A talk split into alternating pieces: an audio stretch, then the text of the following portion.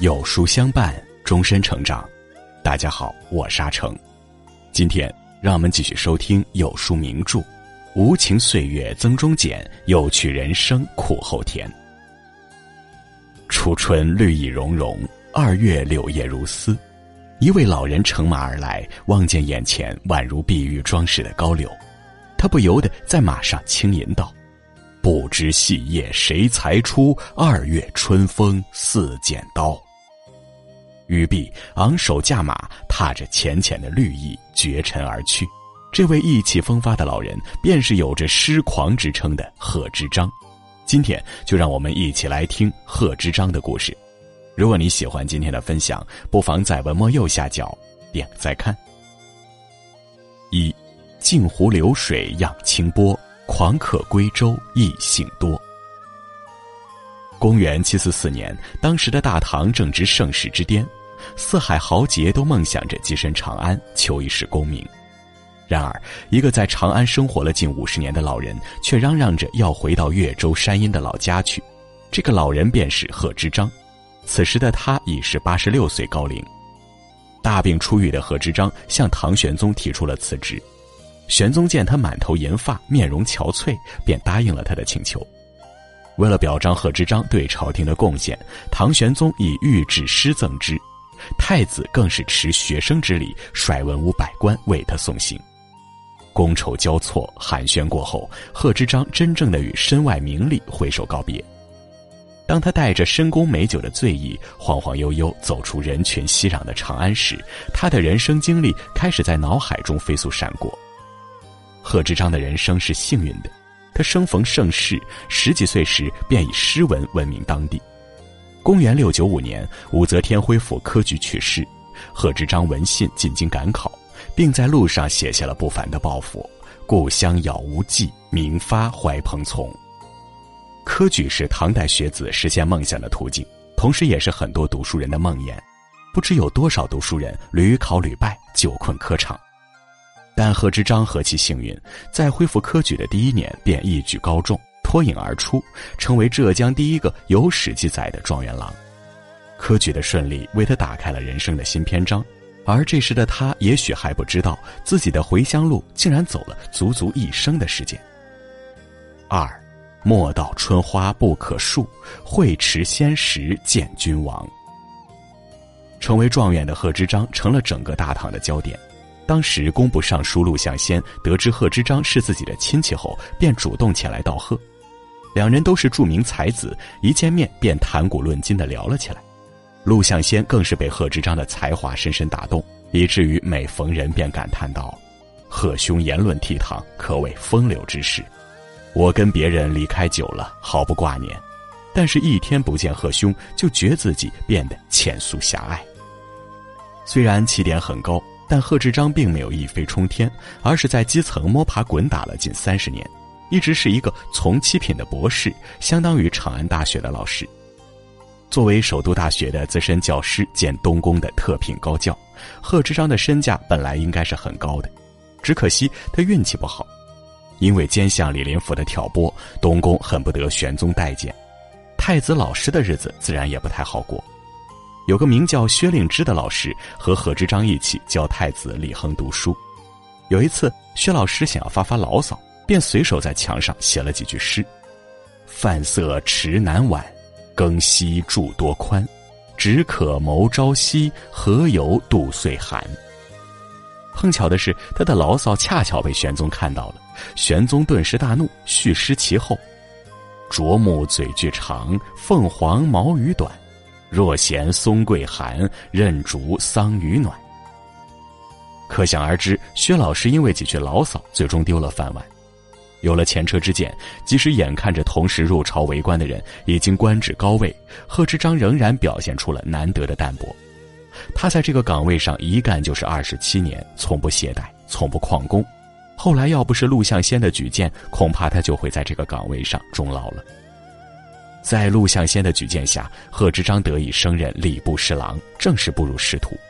如此一来，他终于有了展现自己才华的机会。这年，唐玄宗欲东岳封禅，皇帝出行自是锣鼓喧天，但唐玄宗不想过于喧闹，便召见贺知章前去拟定礼仪制度。贺知章便进言说：“昊天上帝是君位，五方诸帝是臣位。帝的称号虽然相同，而君臣的地位不同。皇上应到山上去祭祀君位，群臣当在山下祭祀臣位。这足以垂范于来世，是变革礼法的大举措。”贺知章的一席话，既为唐玄宗解决了问题，又突出了他作为皇帝的尊贵，因此深得玄宗赞赏。不久之后，贺知章便调任太子右庶子、工部侍郎，后又改任太子宾客、银青光禄大夫兼正授秘书监，官从三品，因而又被称作贺监。三，高楼贺建西层灯，壁上笔宗龙虎腾。在贺知章混迹长安的五十年中，他没有坐拥豪宅大院、宝马香车，而是遨游礼巷。密议酒肆，最后主词冻成卷轴，如此纵淡，无复归简，因而贺知章自号四民狂客。也正是如此的快意生活，让贺知章在长安交到了许多朋友，使他精飘的生活热闹许多。他和草圣张旭是好友，二人经常酒后挥毫泼墨，切磋书法。贺知章尤善草隶书，笔锋潇洒狂放。当时的书法家窦蒙点评当时名家书法时多有畸贬，唯独推崇贺知章书法与造化相争，非人工所到。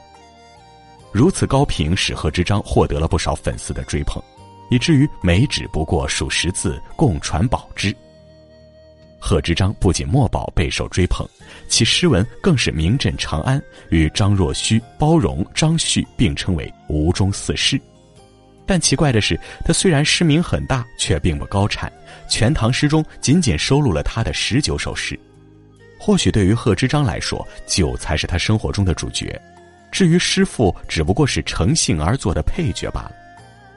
这也正如李白所说：“古来圣贤皆寂寞，唯有饮者留其名。”二人皆好酒，故而成了忘年交。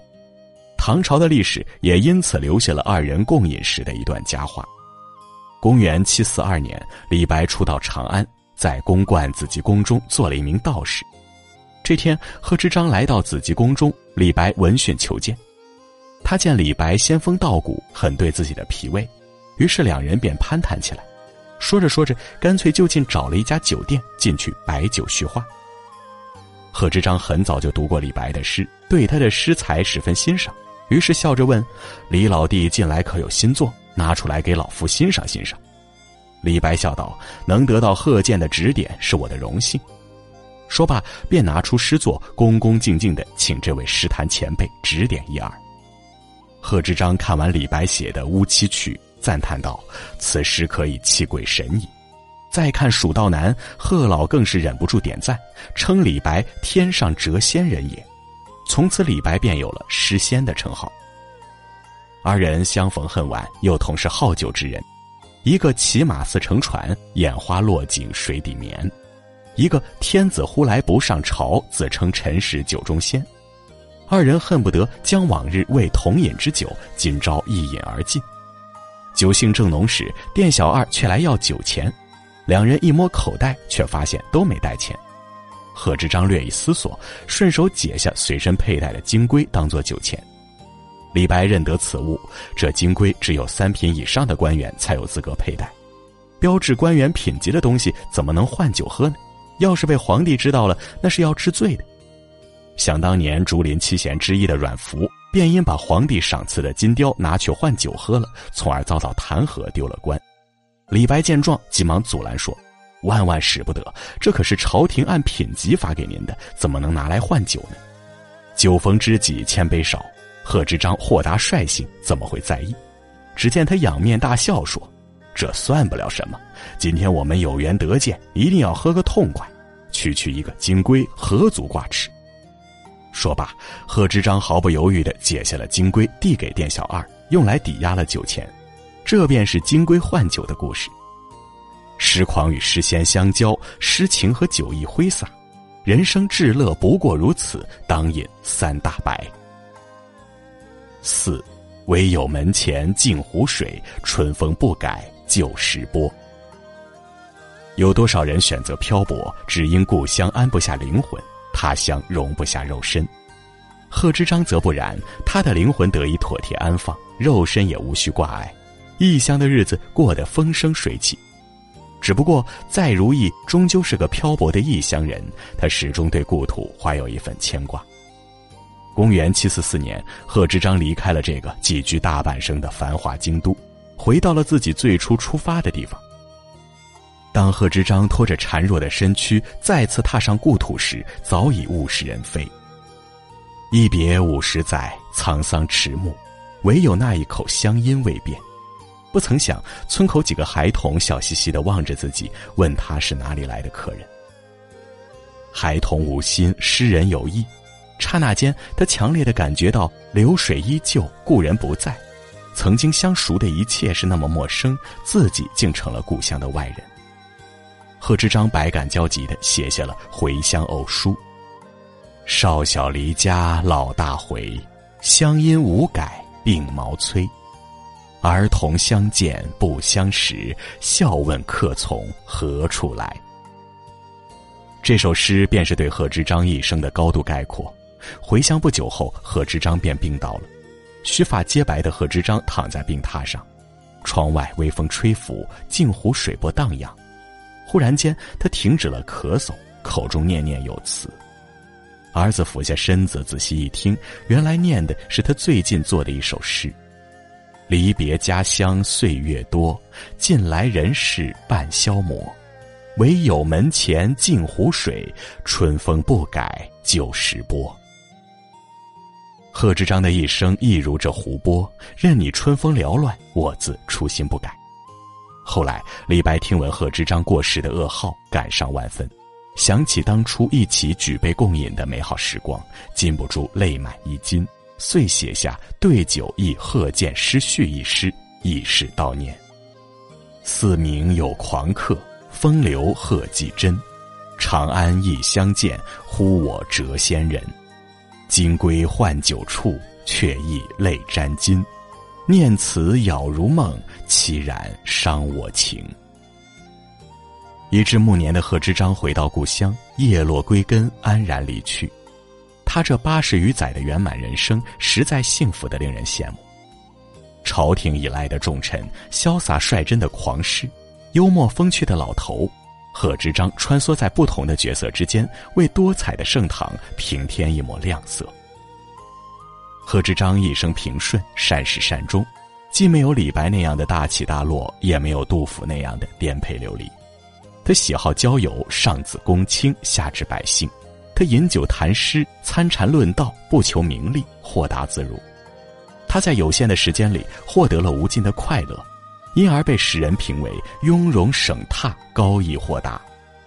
在他离世十年后，安史之乱爆发，无数文人的心碎了。而对于贺知章来说，他最幸运的就是一生横贯整个盛唐，在醉酒中迷迷糊糊一辈子。然后在盛唐落下帷幕前悄然离场，如此人生令人神往。